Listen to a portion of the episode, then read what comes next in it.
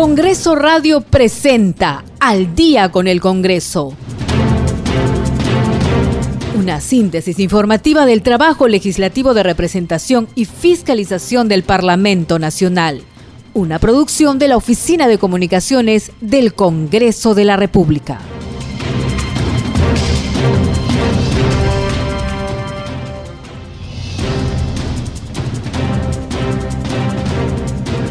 Muy buenas noches, bienvenidos a esta edición de Al día con el Congreso. Hoy es miércoles 6 de octubre del 2021. Mi nombre es Perla Villanueva y en los controles se encuentra Franco Roldán y Rafael Cifuentes. Los vamos a acompañar en los siguientes minutos con toda la actualidad parlamentaria. Vamos rápidamente con nuestros titulares. A través de su cuenta de Twitter, la presidenta del Parlamento, María del Carmen Alba, saludó la decisión del jefe de Estado, Pedro Castillo, de cambiar el gabinete ministerial. Aseguró que el Congreso tiene la mejor disposición para el diálogo y la gobernabilidad.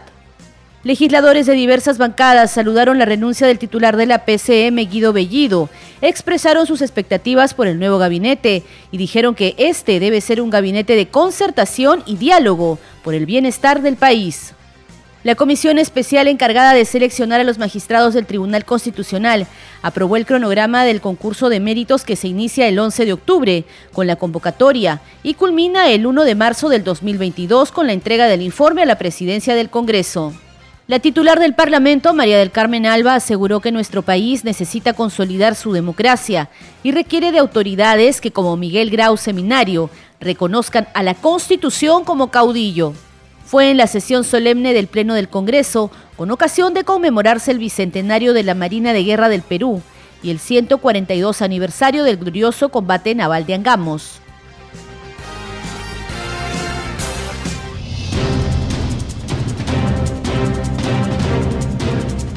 Usted está escuchando al día con el Congreso. Vamos con el desarrollo de las noticias.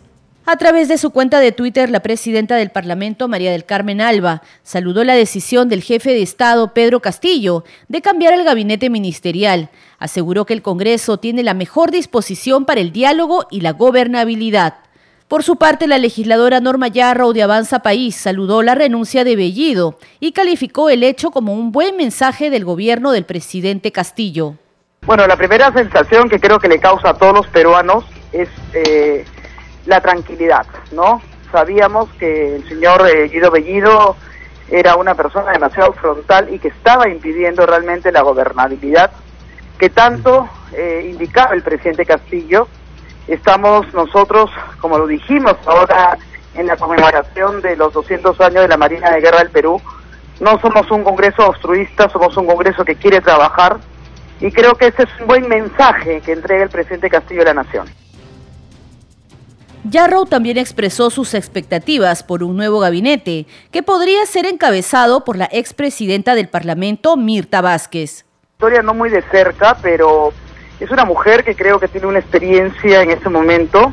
Eh, me imagino por el trabajo que ya vi, ha venido ella llevando como presidenta del Congreso eh, anteriormente, se han llegado consensos. Creo que habría que darle la oportunidad. Nosotros no, como te repito, no somos unas personas que queremos obstruir el gobierno de Pedro Castillo, muy por el contrario. Creo que también el que Julio Velarde, eh, una vez tenga su resolución en el Banco Central de Reserva, va a dar mucha estabilidad en estos momentos tan críticos que venimos pasando. Desde el Partido Morado y en declaraciones a un medio televisivo, la legisladora Flor Pablo dijo que al igual que Bellido, el ministro de Trabajo Iber Maraví tendría que dar un paso al costado, pero otros sí deberían permanecer en sus cargos, porque vienen realizando un buen trabajo en sus respectivos sectores. Bueno, yo creo que ahí siempre hemos dicho que este gabinete tenía, yo he señalado dos gabinetes, ¿no? Un gabinete de confrontación, donde estaba liderado por el señor Guido Bellido, que como digo es una buena noticia que ya no esté. Creo que el señor Maraví es otro de los que tendría que dar un paso al costado, así como el ministro de Transporte. Y hay otros buenos ministros como el ministro de Salud, el ministro de Economía, eh, la ministra de la Mujer, el ministro de Educación y algunos más seguramente, pero son estos ministros que señalo como buenos ministros, son con los que hemos venido coordinando y haciendo un trabajo en conjunto y, creo que están eh, en esta línea de, construir, ¿no? De construir, de salir de las, de las diferentes situaciones eh, de brechas y precariedad en la que también nos encontramos, ¿no? O sea, la pandemia no nos agarra en un buen momento, ya teníamos una serie de problemas, viene la pandemia, viene esta situación política tan tensa y que no nos ha estado ayudando a salir. Yo espero que el gabinete eh, que juramente sea un gabinete de concertación, que recupere los mejores cuadros de este gabinete, eh, de este primer gabinete y también plantee nuevos, eh, nuevos ministros, ¿no? Que ayuden en esa línea. La legisladora Flor Pablo también sostuvo que espera este nuevo gabinete garantice el diálogo y sea un gabinete de concertación. Bueno, en primer lugar creo que esta es una buena noticia que nos ha dado esta tarde el presidente de la República, eh, con la posibilidad de tener un gabinete de concertación, un gabinete que permita la gobernabilidad. Así es que esa es la expectativa para, para la juramentación que va a haber a las 8 de la noche, como ha anunciado el nuevo gabinete, ¿no? Que eh, este gabinete permita eh, el diálogo y avanzar, que es lo que queremos. El presidente muy bien ha planteado eh, esta prioridad de la reactivación económica, del respaldo a la empresa privada, una empresa señalado, eh, sin corrupción y con responsabilidad social, por supuesto, eso es lo que todos queremos, así como superar los problemas grandes que tenemos ahora a raíz de la pandemia, ¿no? como nuestra precariedad en el servicio básico de salud, recuperar las clases y retomar el, servicio educativo y sobre todo el empleo, ¿no? Que es tan necesario en estos momentos. Continuamos con más noticias en Al día con el Congreso. La presidenta del Parlamento, María del Carmen Alba, aseguró que nuestro país necesita consolidar su democracia y requiere de autoridades que, como Miguel Grau, no reconozcan otro caudillo que no sea la Constitución, porque el respeto a la ley, a la institucionalidad y al Estado de Derecho siempre deben marcar el camino. Al asumir la presidencia del Congreso de la República, en la celebración del bicentenario de nuestra independencia, Terminaba mi mensaje ante la representación nacional recordando a nuestro héroe de Angamos, Miguel Grau. Ese recuerdo que es siempre inspirador y que enaltece nuestro orgullo y patriotismo. Tiene un significado mucho más especial cuando uno habla en este hemiciclo y tiene la curul de Grau al frente, el diputado por Paita, al que siempre rendimos homenaje al iniciar todas las sesiones plenarias porque su ejemplo y su amor por el Perú es algo que siempre debemos recordar. Nuestro país siempre fue grande y seguirá siendo grande por el ejemplo de peruanos como Miguel Grau. Recordaba mi mensaje de aquel 26 de julio, porque ese ejemplo de Miguel Grau que siempre evocamos trasciende su heroicidad y porque durante su experiencia parlamentaria, antes de la guerra con Chile, tuvo gestos que ya pintaban ese retrato de peruano valiente, institucionalista y demócrata. Decía que cuando los hermanos Gutiérrez dieron el golpe de Estado en 1872, el diputado Miguel Grau repudió este hecho diciendo, no reconozco otro caudillo que la Constitución, enarbolando el estandarte de la ley. Esa lección sigue vigente. Nuestro país necesita consolidar su democracia y requiere de autoridades que, como Miguel Grau, no reconozcan otro caudillo que la Constitución. Porque el respeto a la ley y a la institucionalidad y al Estado de Derecho siempre deben marcar nuestro camino y nuestros actos para seguir construyendo la patria grande con la que soñaron nuestros precursores y luego nuestros héroes. Fue durante su discurso al iniciar la sesión solemne del Pleno, con ocasión de conmemorarse el bicentenario de la Marina de Guerra del Perú y el 142 aniversario del glorioso combate naval de Angamos. Este es un día de remembranza y de reconocimiento a una institución fundamental de nuestra patria en cuyo honor celebramos esta sesión solemne en el Congreso de la República. El ejemplo de Grau sigue vivo y vigente por eso nuestro reconocimiento a quienes formaron en esta gloriosa institución, como los almirantes Jorge Montoya y José Cueto, que hoy nos acompañan como congresistas de la República y en quienes me permito personalizar nuestro saludo a la gloriosa Marina de Guerra del Perú.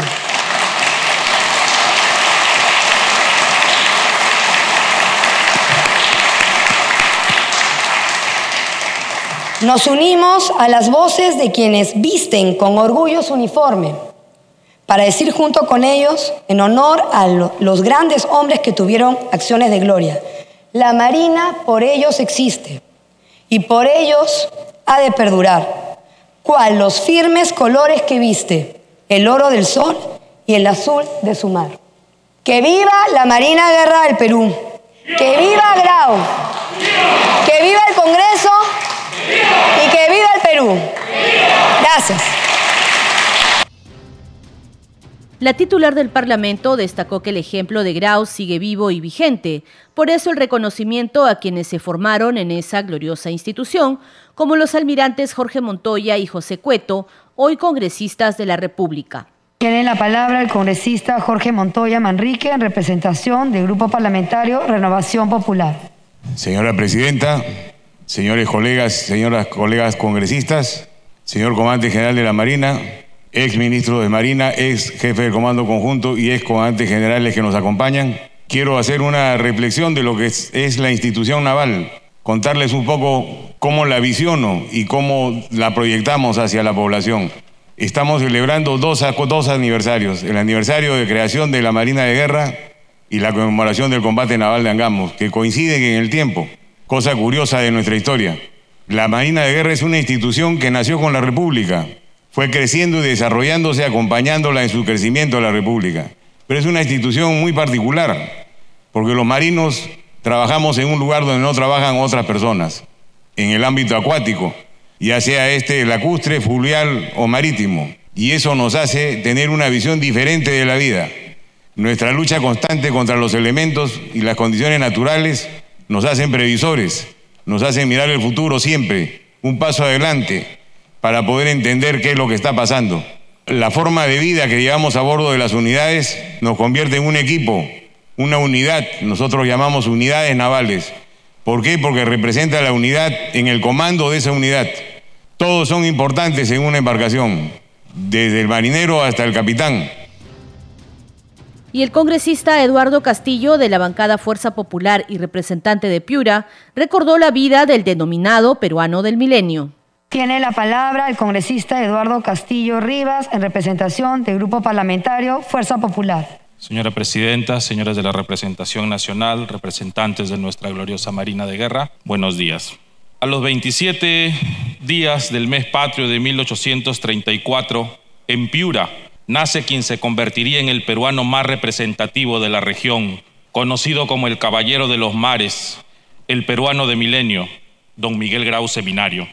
Para un piurano como yo, créanme cuando les digo que no es fácil hablar de un personaje como el almirante Grau, porque cuando se conoce la historia del ser humano, más allá de la estampa del busto y el huáscar, y se ahonda en la vida y los principios que la regían, uno se emociona y hasta se estremece el cuerpo entero cuando descubre la calidad moral y humana de un peruano como él, un hijo de la patria, un hijo del mar del Pacífico que luego en su y con justicia hemos llamado Mar de Grau, cuya pasión por las naves y el océano despierta muy temprana edad, experiencia que lo llevara a iniciar su carrera naval a los 20 años como guardamarina graduándose de alférez de fragata en 1856.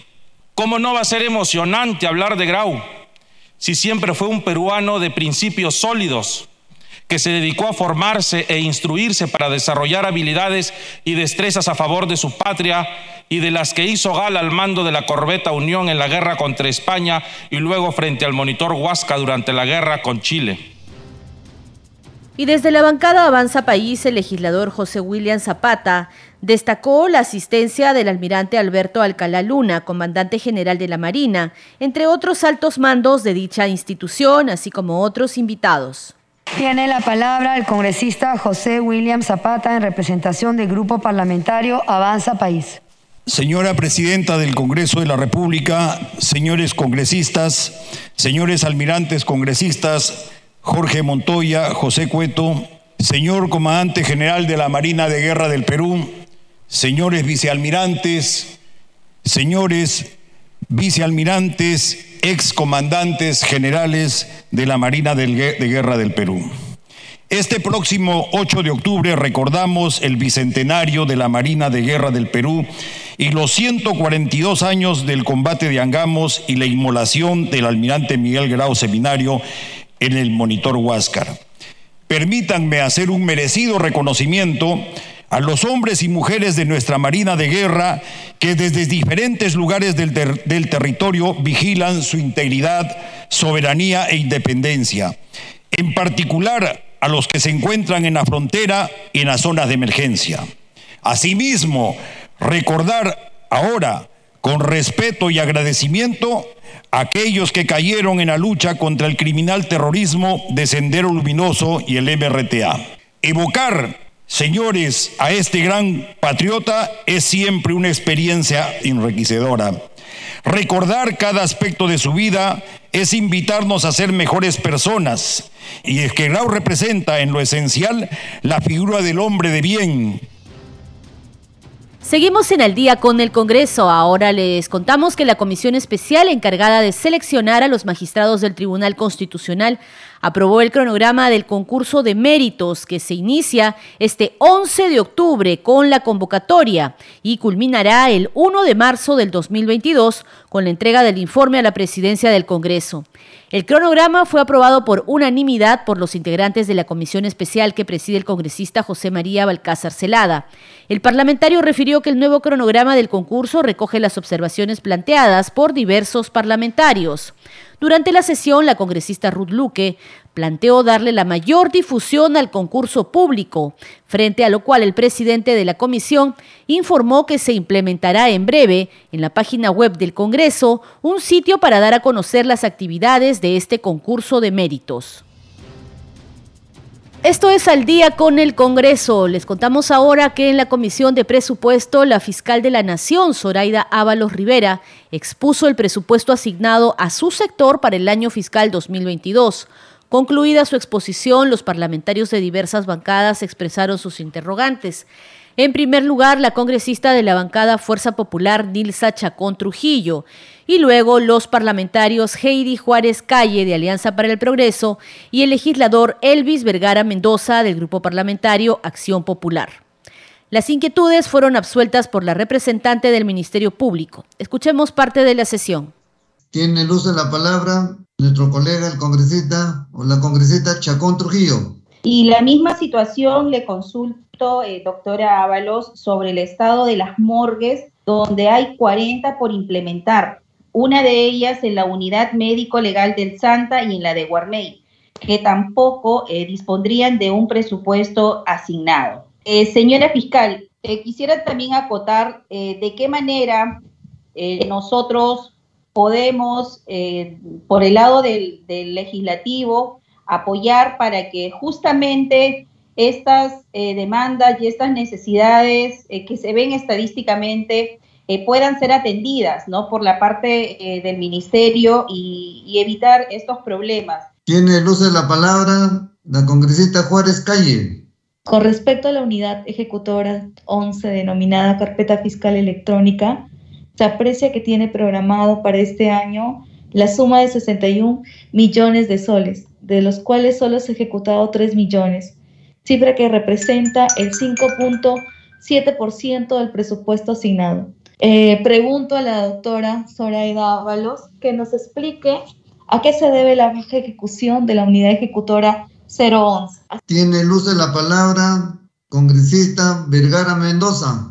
Eh, quería saber si ella nos puede eh, informar brevemente cuál es la situación actual del manual de organización de funciones, el reglamento de organización de funciones y el cuadro de asignación de personal, por cuanto estos instrumentos de gestión estaban en proceso de actualización, había un, cuadro de asignación de personal temporal. ¿Y por qué es importante esto? Porque de acuerdo a esto también se va a ir este, eh, cristalizando algunos, algunos, algunas demandas laborales de los trabajadores con respecto a la, a la pregunta que me hace el congresista Chacón Trujillo, efectivamente, efectivamente este año hemos tenido menos presupuesto que el año pasado, cosa que es inconcebible, ¿no? El delito crece, pero nosotros el, el, presupuesto baja. Entiendo que es también por el tema de la pandemia, pero es muy difícil, señores, es muy difícil trabajar o un tercio, menos de un tercio del presupuesto solicitado. Pero sí necesitamos el apoyo. Y si yo eh, presento hoy día esa problemática es también para pedir la ayuda, la ayuda de ustedes, ¿no? Creo que uno de los grandes problemas que tenemos a veces es la falta de coordinación. Asimismo, la, congresista Juárez Calle ah, pregunta por qué, si son 64 millones lo que tenemos para la carpeta fiscal, ¿por qué solamente se ha usado 3 millones? Muy buena pregunta. Lo que pasa es que estos 64 millones son para los cuatro años, o sea, no son para este año. Y entiéndase que este año recién estamos en inicio, o sea, tenga la plena seguridad que estos 64 millones van a ser empleados. Tenemos ya una Secretaría Técnica que está viendo el problema. No se preocupe, no ha sido porque, porque hemos hecho un gasto ineficiente, no, estamos en inicio todavía. Instrumentos de gestión, sí, tenemos instrumentos de gestión que estamos trabajando, pero en este momento tenemos un problema. No tenemos el PAC, el, el que todavía no se nos ha no está, el Ministerio de Economía y Finanzas está viendo el PAC. ¿Qué cosa es el PAC? El presupuesto analítico de personal. Y eso no nos permite tener el AIR. ¿Qué cosa es el AIR? El AIR es un aplicativo informático que lleva los códigos. Entonces, estamos en esa lucha para poder, una vez que tengamos este PAC aprobado, ya los demás instrumentos de gestión van a ir corriendo, que se están trabajando, por cierto. Vamos a una pausa y ya volvemos con la entrevista a la congresista Adriana Tudela de la bancada Avanza País, quien nos va a brindar detalles de su proyecto de ley que facilite el acceso a Internet por banda ancha. Ya regresamos.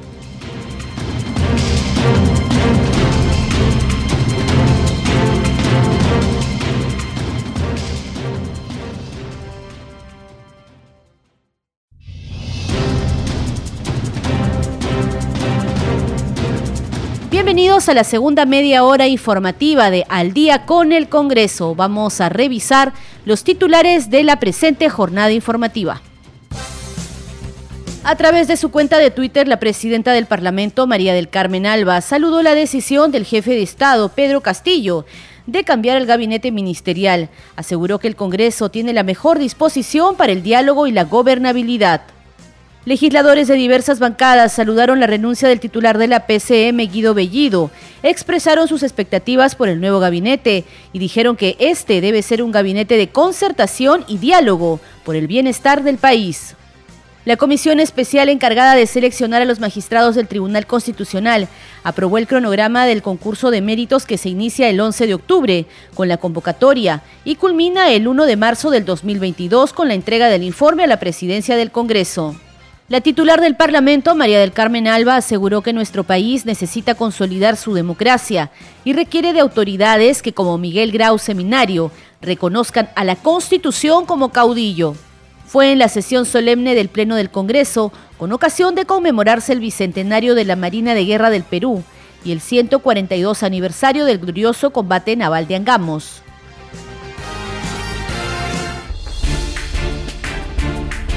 Congreso Regional. Y a esta hora nos enlazamos telefónicamente con nuestro compañero de la multiplataforma de noticias del Congreso, Josman Valverde. Él nos trae la secuencia regional. Josman, adelante.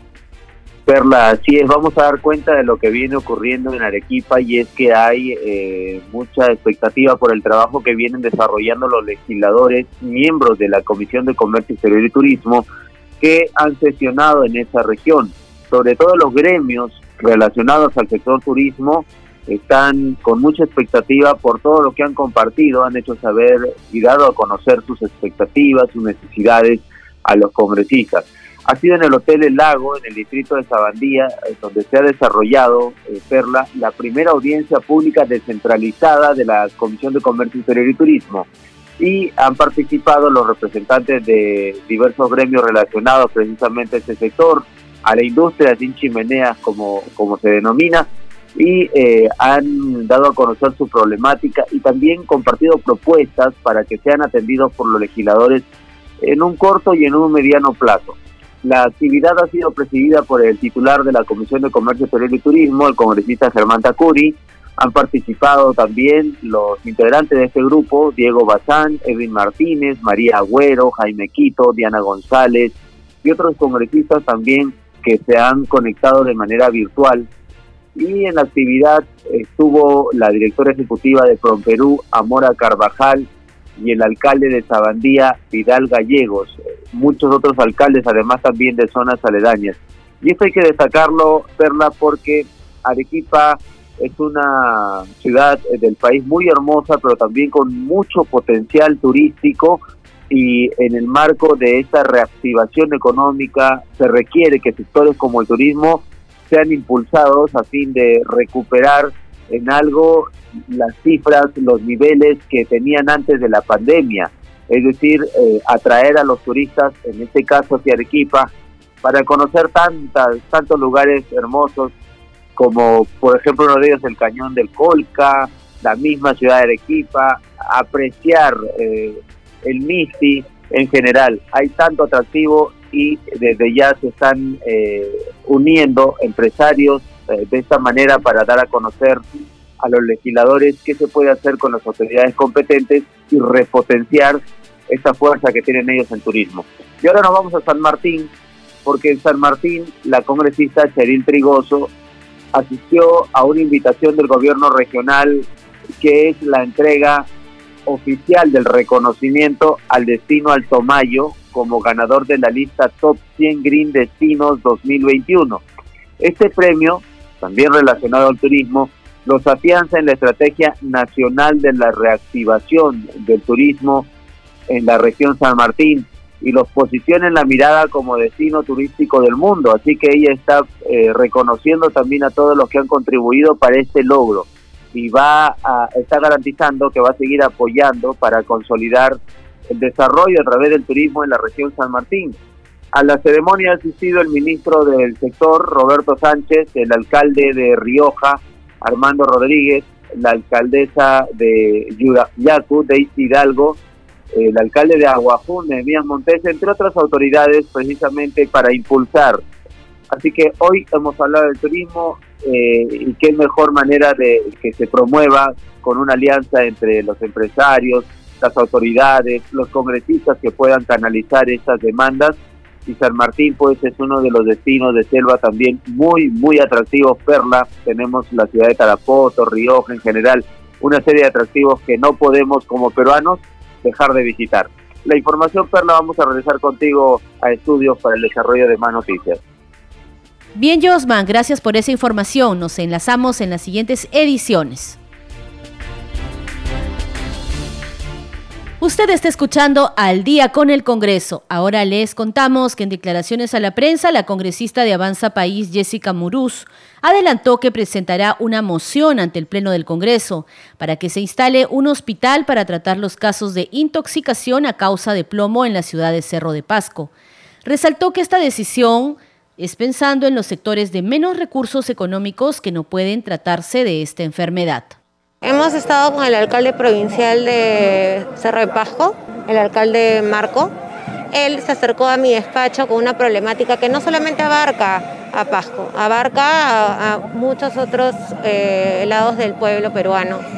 Y es lamentable que teniendo presupuesto no se le dé prioridad como instalar un hospital de desintoxicación a la sangre por causa del plomo. Es por ello que hemos dado esta conferencia, dado que el, congresista de APP, el congresista Freddy, eh, hizo una moción en el último pleno, donde se incorporó una comisión investigadora justamente para todo el tema de la intoxicación de la sangre en el plomo. Y lo que yo estoy presentando es una moción mucho más abierta, es, una moción para todos los pueblos y todas las personas que por temas de informalidad, por temas de escasos recursos, no pueden tener riquezas tanto en Lima como a nivel nacional. Es por ello que el alcalde Pasco lo menciona, ¿no? porque es crear capital para la gente vulnerable. ¿no? Y en este caso eh, el tema vital es la salud y el bienestar de todos los peruanos. En otro momento informó que ha enviado un oficio al ministro de Salud para que resuelva esta problemática y del mismo modo a la Comisión de Presupuesto para que se incorpore dentro de la partida económica para el año fiscal 2022. Hemos hablado con el ministro de Salud. Lo primero que hicimos es darle un oficio al ministro de Salud y es por ello que el día de hoy todos los dirigentes al lado del alcalde provincial de Pasco se están dirigiendo en estos momentos hablar con el, ministro de Salud, porque yo realicé un oficio para que, eh, digamos, que el contacto sea de inmediato. Hemos presentado a la Comisión de Presupuesto, porque lo que, como ya se viene en la aprobación de presupuesto, queremos con, con, suma urgencia que se incorpore dentro del, presupuesto eh, la construcción del hospital de desintoxicación en la sangre por causa del plomo.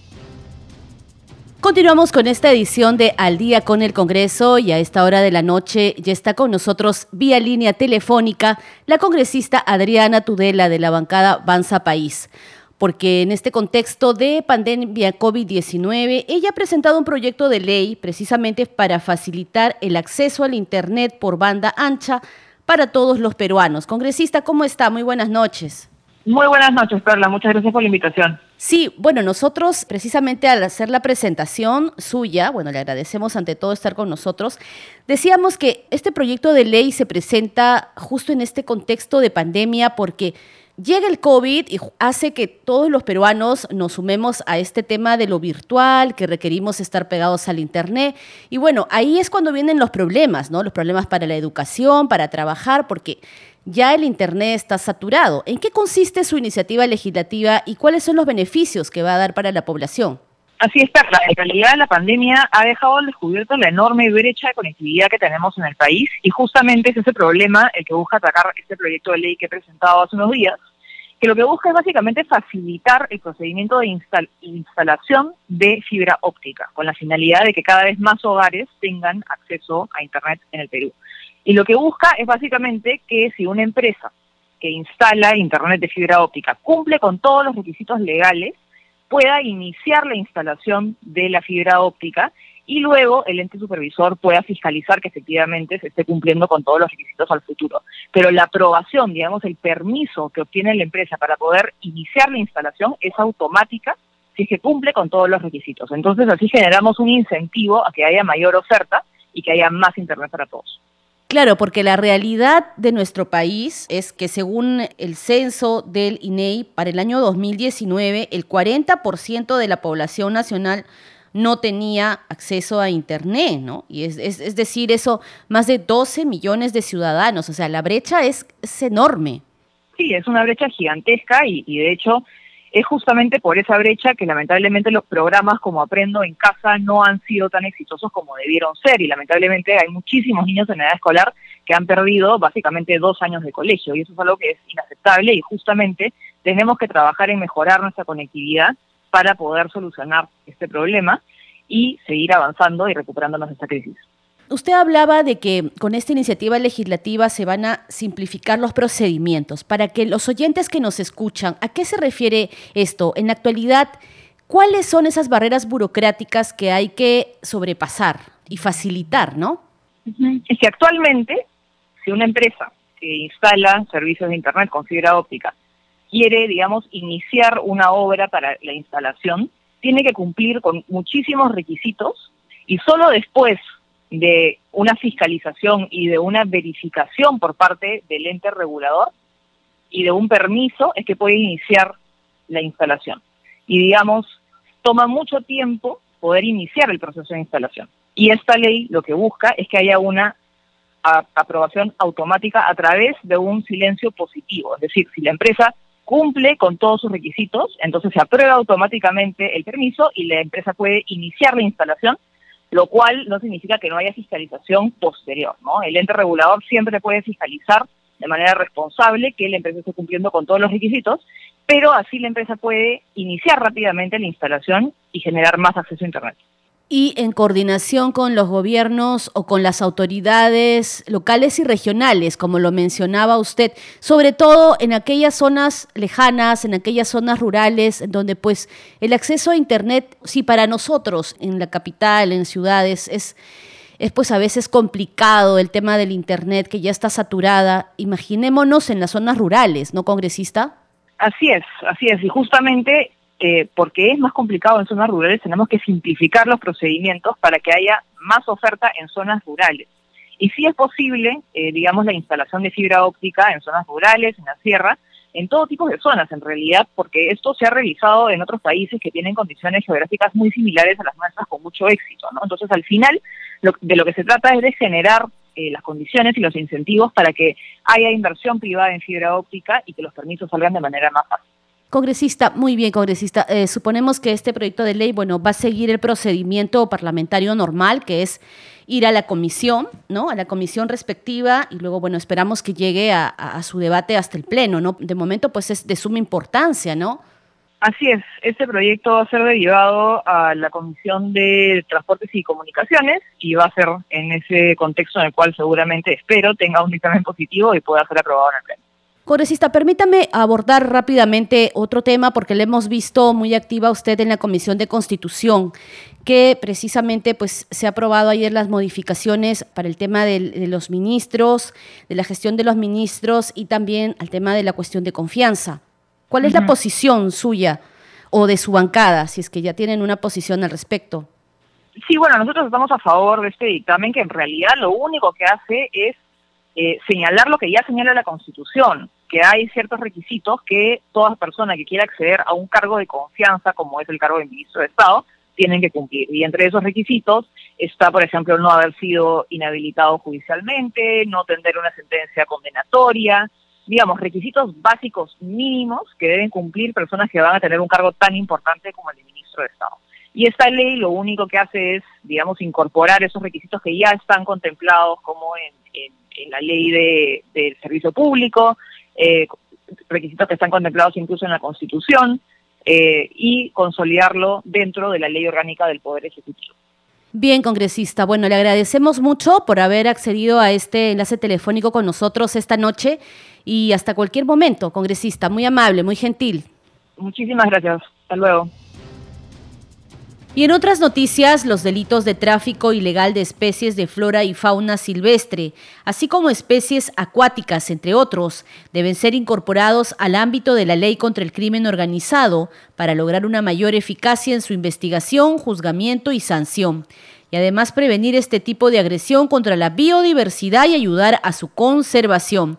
Así lo planteó el congresista Edward Málaga Trillo ante la Comisión de Justicia y Derechos Humanos que preside la congresista Gladys Echaíz de Núñez Ízaga, al proponer la modificación de la ley contra el crimen organizado.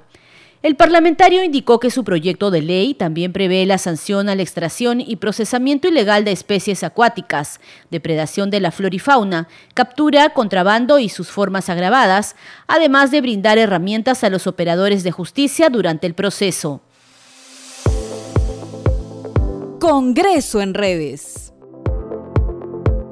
Y a esta hora vamos a enlazarnos con nuestra colega de la multiplataformas de noticias del Congreso, Estefanía Osorio. Ella nos va a dar cuenta de las publicaciones en las redes sociales de los legisladores. Adelante, Estefanía. Muchas gracias Perla y bienvenidos a Congreso en Redes. Es momento de ver las publicaciones más destacadas de lo que publican los congresistas de la República, de todo lo que acontece en el Parlamento Nacional. Y empezamos con una publicación en las redes sociales del congresista Oscar Sea, quien menciona que se reunió con los productores de cultivos orgánicos y los representantes de la institución belga Durabilis para recoger sus aportes dentro del progreso de la segunda reforma agraria y el marco normativo que se necesita para impulsar esta actividad. Esta publicación está en la cuenta de Twitter del congresista Oscar Sea. Por otro lado, la congresista Maricruz Zeta compartió una fotografía junto al alcalde de 26 de octubre, Edwin García Marchena, quien expuso dos importantes proyectos en beneficio de su comunidad. Él menciona que desde su despacho se ha comprometido en apoyar su gestión y además hace un llamado a los alcaldes de Piura para trabajar en conjunto. En tanto, hoy también se celebra el 60 aniversario del distrito La Ramada. Un saludo a todos los hombres y mujeres del distrito de esa ciudad que se llama La Ramada en Cutervo. Así lo expresó la parlamentaria Edith Julón al conmemorarse su sexagésimo aniversario de creación política. Además, extendió el saludo al alcalde y funcionarios de la comuna local, así como a toda la población de ese pujante distrito que día a día luchan por su desarrollo Desde su escaño se comprometió a trabajar en coordinación con las autoridades y también impulsar una labor conjunta para lograr el bienestar social. Hoy la congresista Aguayo también anunció que presentó un proyecto de ley que reconoce derechos al concebido. Esto fue en una rueda de prensa eh, acompañada de diferentes colectivos providas, con lo que viene trabajando y luchando por los que no tienen voz, pero sí tienen derechos. Así lo mencionó la parlamentaria hoy en su cuenta de Twitter. Este proyecto de ley reconoce derecho al concebido. Y finalmente, esta mañana el congresista Jaime Quito visitó el Valle de Tambo para conocer la problemática que tiene el pueblo respecto al agua tan necesaria para el desarrollo agrario, que es la despensa del sur del país. El parlamentario mencionó que va a articular esfuerzos con las autoridades locales para conseguir soluciones inmediatas. Así lo resaltó en su publicación. Y muy bien, Perla, hemos llegado al final de Congreso en redes. También mencionar y recordar a todos nuestros oyentes de Congreso Radio que no se olviden de seguirnos a través de nuestras redes sociales. Estamos en Facebook, Twitter e Instagram como Congreso Perú y también nos pueden ver a través de Congreso Radio. Estamos también en Twitter y Facebook. Conmigo será hasta la próxima. Muy bien, Estefanía, gracias por tu reporte. Nos reencontramos el día de mañana.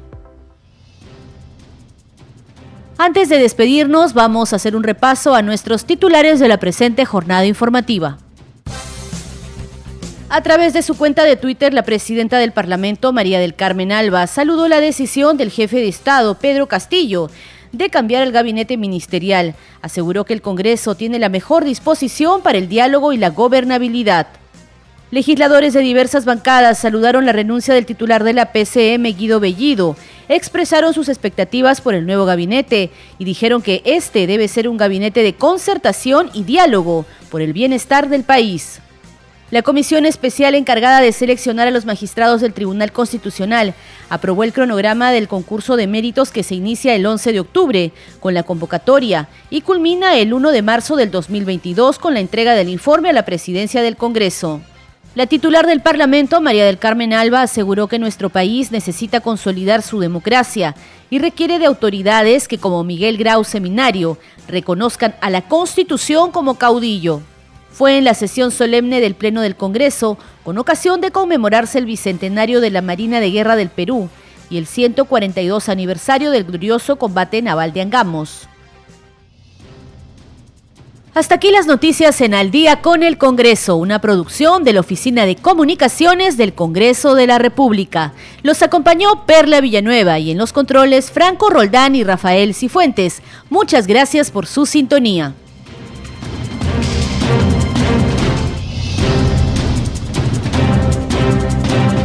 Congreso Radio presentó Al día con el Congreso. Una síntesis informativa del trabajo legislativo de representación y fiscalización del Parlamento Nacional. Una producción de la Oficina de Comunicaciones del Congreso de la República. Los invitamos a visitar nuestras redes sociales y sitio web ingresando a www.go.p.